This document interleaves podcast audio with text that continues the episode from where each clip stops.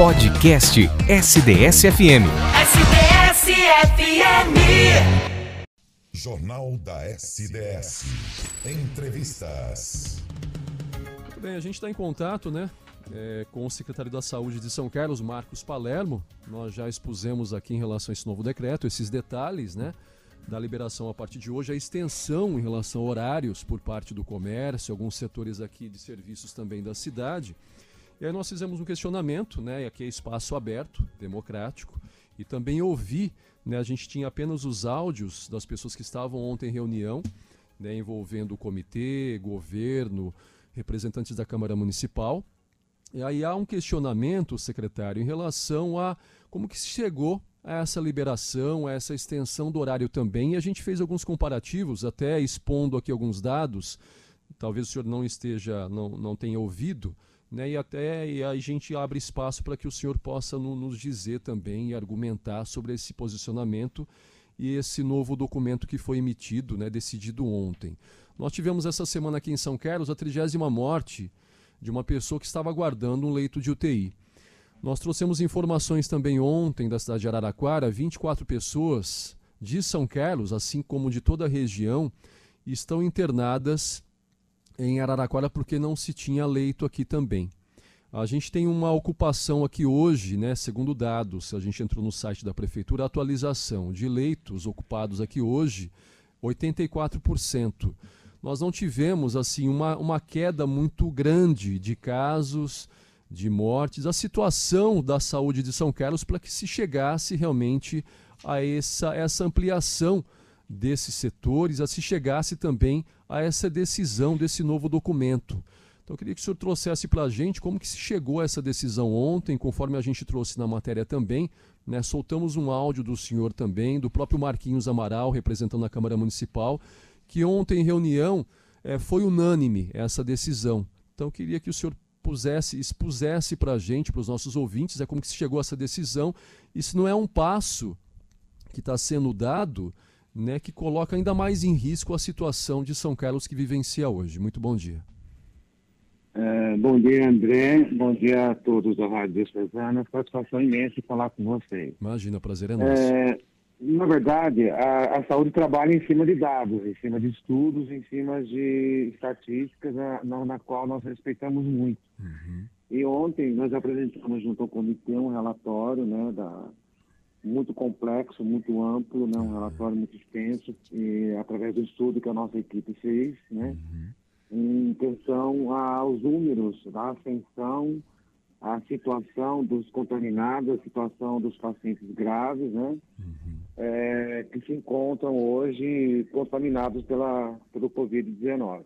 O que ocorre? Nós tivemos uma queda de pacientes graves no momento, graças a essa essa, esse índice vacinal, a responsiva vacinal.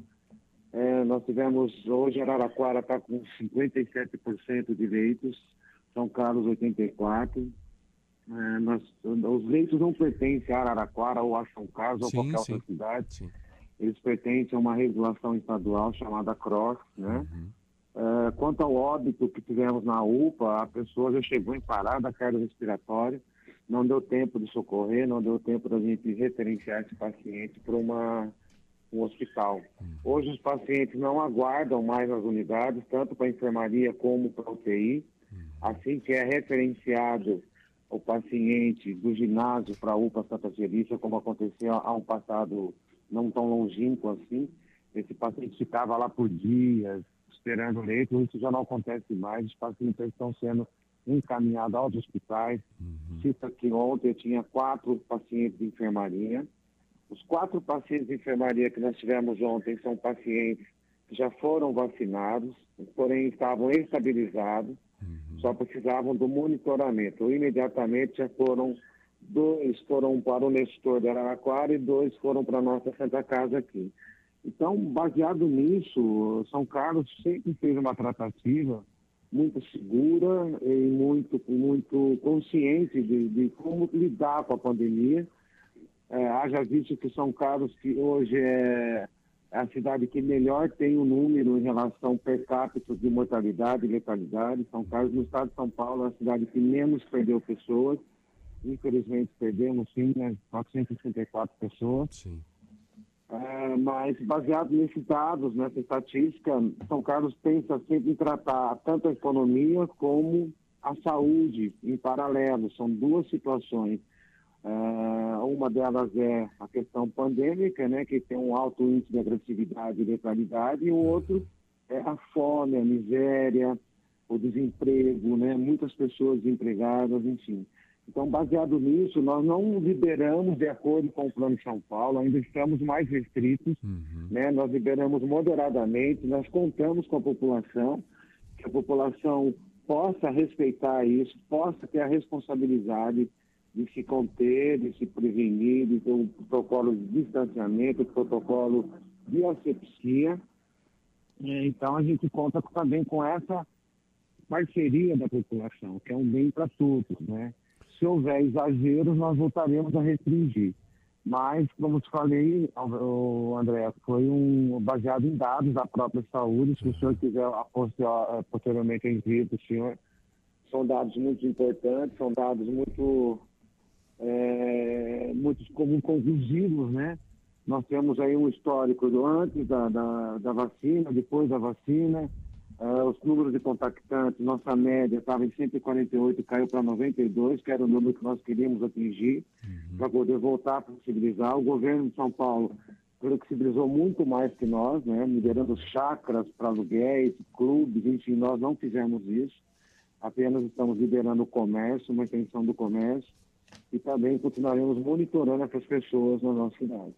O que o senhor entenda que o que chamou muito atenção, né, e até o senhor trouxe dados, né, e realmente dados são dados científicos que comprovem essa, esse avanço, né, e até vocês trabalham em cima de metas, né, que se chegue em tal porcentagem para que se tome um outro passo e assim é, o senhor aqui, aqui defendeu, mas o que chamou muito atenção e que a gente até ficou assustado, se de repente não existia um certa, uma certa pressão, e não estamos jogando contra aqui o comércio, não. A gente até quer que volte, porque a gente sabe como as pessoas estão sofrendo nessa parte econômica, mas um dia antes nós tivemos a vizinha, que a gente faz muito comparativo, porque também é a grande cidade da, da, da nossa região, que é a cidade de Araraquara. Tivemos um novo decreto um dia anterior, é, liberando também o comércio lá até às 10 da noite. E aí no dia seguinte nós tivemos essa reunião aqui em São Carlos e tomando praticamente a mesma medida. né? Então aí foi feito muito comparativo nessa questão. Se não há uma certa rivalidade, uma cidade tomou essa medida, que também vai tomar, e não se trabalhou em cima de números, em cima desse avanço e de melhoras da saúde. Então, isso que se eh, se chegou a esse questionamento, né, essa interrogação por parte de muitas pessoas e principalmente da gente. Então, por isso a gente acabou questionando, né? E, e o senhor se posicionou em cima de dados científicos que realmente venham comprovar o porquê desse novo documento, desse novo decreto, né, secretário? É, na verdade, não se trata de pressão, né? Se Aham. trata, a gente, nós trabalhamos em dados científicos, né? Em dados fornecidos pelos hospitais, pelos números dos, dos- dos- leitos intensivistas. Aham. Além de tudo isso, nós tínhamos já uma semana de avaliação, como já estava na nossa programação.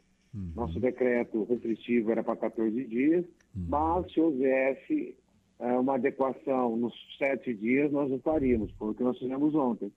Ah, nós tivemos com o pessoal do comércio, explicamos para eles, concordaram, aliás, o comércio, a indústria sempre foram ah, setores que nos apoiaram, né? Os setores religiosos também, como às vezes as igrejas, né, vieram falar com a gente.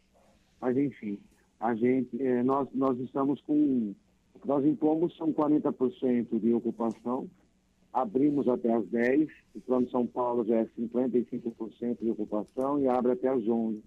Nós não fizemos igual ao plano São Paulo, ainda estamos restritivos, mais restritos que o plano São Paulo. Além de tudo isso, nós estamos entregando já na próxima semana, até o final do mês, 10 leitos de enfermaria e mais, mais 6 leitos de UTI. Isso vai dar aí um- uma segurança de assistência à saúde. Mas vou repetir aqui, se, a gente, se nós percebemos que há exageros, pessoas em ambientes comerciais, lanchonetes, bares, eh, comendo de pé, se alimentando de pé, eh, a Força-Tarefa já está ciente disso, ela vai autuar. E se houver mais exagero, nós vamos restringir novamente. Essa avaliação, secretário, vai ser feita semanalmente para que se veja Ela é. semanalmente, né? Ela é semanalmente. Nós nos reunimos semanalmente para compilar os números e ver os índices, né? Além de tudo isso, André, nós estamos avançando naquela faixa etária de idade que é a mais crítica, de 30 Sim. a 50 anos. Sim. A, desculpa, de 30 a 60 anos, uhum. onde ocorre a contaminação, o agravo e até a negar a mortalidade. A partir de segunda-feira nós já iniciaremos com 35 anos, uhum. creio eu que até sexta-feira, até 30 anos já, já deva estar iniciado também, de acordo com o abastecimento das vacinas. Isso para nós não dá uma maior segurança, né? São ah, Carlos sim. hoje já tem um índice muito bom de vacinados com uma dose e com duas doses também. Então a gente, nós estamos baseando nesses números, nessa situação. Continua o trabalho de testagem, as pessoas, o número de contaminados de testes diários ainda é alto, né? mas o número de agravantes são menores. A própria UPA do Santa Felícia voltará a atender a porta aberta né, para aquela região. Sim. É, acredito eu que até semana que vem já esteja em operação. É, então a gente trabalhou dentro de um planejamento, num cronograma de, de um planejamento na qual nos dá um cronograma de ações faseadas para a gente poder dar essa segurança e sentir essa segurança e poder flexibilizar um pouco mais. Dá para se pensar no próximo passo de avanço? Existe alguma porcentagem que vocês trabalham para que se chegue a esse novo passo de avanço, principalmente na parte econômica, em relação a dá mais tranquilidade para a população, secretário? Sim, sim, claro. Agora a gente começa o estudo de, de hoje até a semana que vem para tomar as medidas. Agora, um avanço importante que nós temos que dar nesse momento é o tratamento regular. Uhum. O pós-Covid, pacientes que ficaram é, contaminados, né? nós tivemos quase 30 mil contaminados em São Carlos. Sim é, pacientes que ficaram com sequelas, né, que precisam de uma assistência à saúde, como fisioterapia, tanto pulmonar como física, enfim, acompanhamento muito próximo, considerando que muitas pessoas, né, no pós-Covid, têm sofrido com o IAM, né, uma, um infarto agudo do miocárdio, paradas cardiorrespiratórias, as pessoas estão com embolias, então nós temos que cuidar rapidamente disso para poder salvar essas pessoas e voltar num, uma vida normal. Vocês já estão sentindo essa demanda desses novos, dessas pessoas que ficaram com sequelas? Exatamente, perfeita a sua pergunta, André. Nós estamos sentindo sim, é, no entanto, já a movimentação da nossa parte em montar ambulatórios pós-Covid, já estamos uhum. em processo já de contratos. Uhum. É, há um estudo, há a possibilidade de contar com parcerias com a Universidade Federal, a USE, uhum. né, da, da Universidade Federal, e também abrir um ambulatório pelo município para poder atender essas pessoas. Provavelmente pode ser na FESC ou na CITESC. Nós estamos já estudando essa, essa possibilidade o mais rápido possível. Secretário, bom dia. Quem fala com você é a Tereza Genaro, tudo bem? Bom dia, Tereza. Bom dia. É o seguinte, nós aqui é, vimos essa medida em São Carlos é, através do que vocês chamaram aí de um plano, né? De uma meta, que chegou a 84%, né? Vocês tomaram essas novas medidas de acordo com a porcentagem, foi o que você disse agora, de, durante a entrevista. A pergunta é a seguinte: qual é a porcentagem para que haja mais flexibilização, então? Se hoje é 84% e vocês flexibilizaram dessa maneira, né, até as 22 horas, qual é essa meta aí? Qual é a meta de porcentagem para vocês abrirem mais a comércio, enfim, ter mais flexibilização aqui em São Carlos? É, é, tudo depende não só a meta de contaminados ou contactantes, mas também a letalidade. A gente base, nós nos baseamos na flexibilização não só por ocupação de leitos de UTI, claro, é o mais importante, porém a movimentação, ou seja, a circulação de pessoas, a, a, a taxa móvel de movimentação das pessoas nos, nos interessa muito e nos preocupa. Quando você tem uma população é, em circulação, mas contida, você, isso não, reflete, não refletindo nos contaminados ou nos internados, você consegue flexibilizar mais.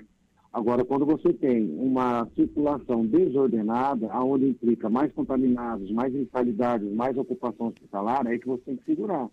Sim. O que, que acontece também nessa questão?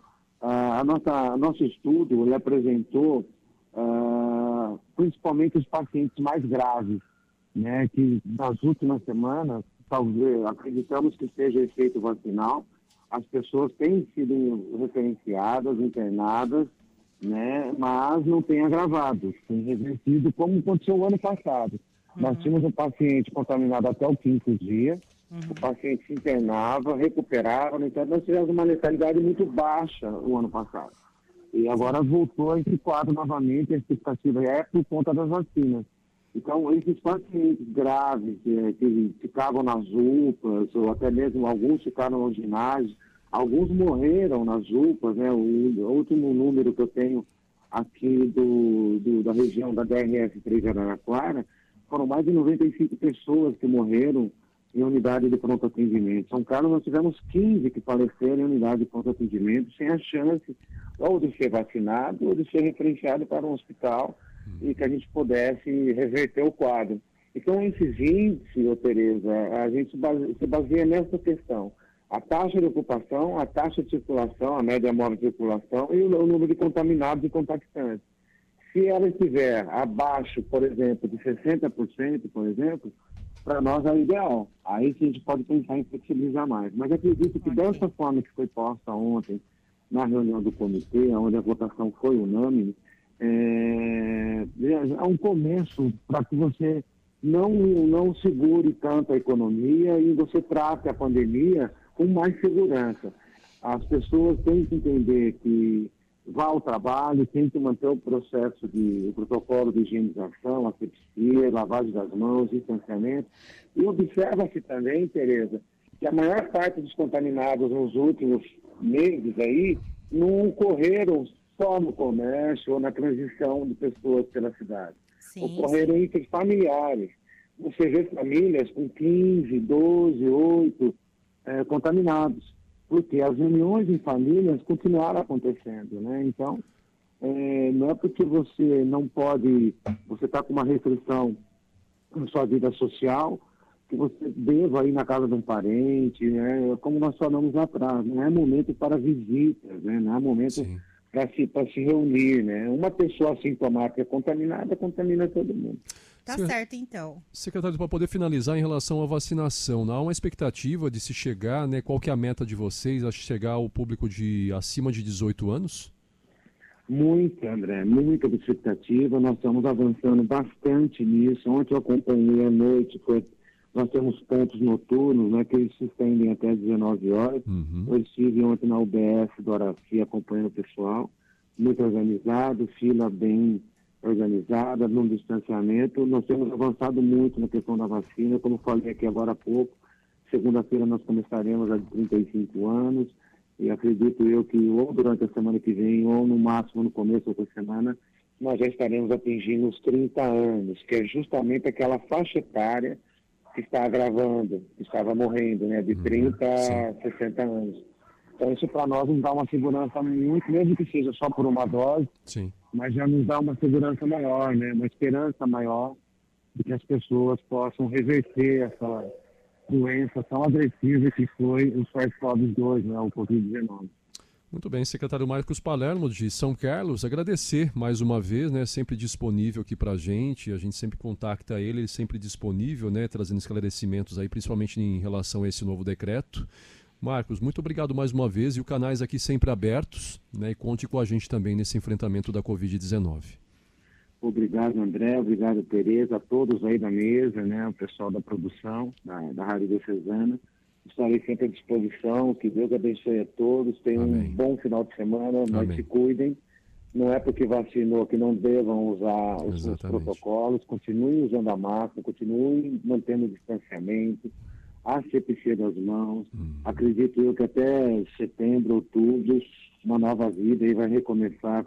Claro que a pandemia nos ensinou muita coisa, se né? Deus quiser. Só aproveitando o espaço, André, para você ter uma ideia. Claro é, ano, em outros anos, nessa época do ano, nós tínhamos inúmeras crianças com pneumonia internadas, nossos leitos pediátricos estavam ocupados. A pandemia nos ensinou que a asepsia, o cuidado, a higienização, o distanciamento, pois o é. trato, o hábito de levar as mãos à boca, ao nariz, aos olhos, isso nos ensinou muito e os números caíram nessa questão, né? Sim. Nós não temos crianças hoje com pneumonia graves, internadas, era uma loucura você arrumar leite para criança, era muito difícil. E graças a Deus e a conscientização. O nome do, do o segredo do combate é a conscientização. Sim. A gente tem que se manter sim distantes, falar uh, com distanciamento, enfim. Mas é isso. Acho que a pandemia tem um lado bom que nos ensinou com um novo modelo de vida. Coisa simples. Muito obrigado a todos, viu? Coisa simples e... da vida, né? Exatamente. É, aquele hábito, na verdade, são hábitos que nós já deveríamos ter colocado, é, né? Tempo. Vou citar aqui um exemplo, André, o Japão, por exemplo. Lá quando. Porque o Japão foi um dos países que mais. O continente asiático é diferente nessa questão. Sim. É, porque eles sofreram com várias pandemias, aprenderam com, com endemias, na verdade, com várias endemias que ocorreram. Eles aprenderam com isso. Uma pessoa com gripe é, no Japão, uma gripe básica, eles, eles usam máscara, né? Sim. Porque é uma falta de respeito lá, você está contaminado com alguma coisa e não se proteger e passar para outro. Eu acho que essa, essa educação, essa cultura tem que ser aplicada aqui. Com certeza. A partir de agora, qualquer sintoma que você tiver, não é feio usar máscara, não é ofensivo. Pelo contrário, é não válido, é digno de elogios. Então, acho que a pandemia nos ensina isso, né? Muito obrigado mais uma vez à Rádio Diocesana, Tereza, você, André, o pessoal da mesa e todo mundo que está na mesa. E estou sempre à disposição. Muito obrigado. Bom fim de semana, viu? Igualmente. Tchau, tchau. Jornal da SDS